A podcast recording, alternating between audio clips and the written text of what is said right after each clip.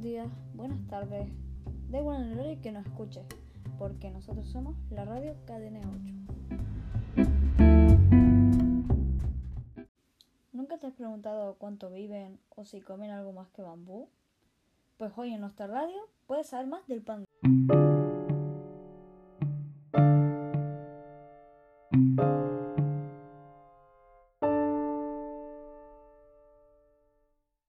Y dime oyente, ¿sabías que el panda es el símbolo del Fondo Mundial de la Naturaleza? ¿Y sabías que los pandas comen frutos, pequeños mamíferos, peces e insectos?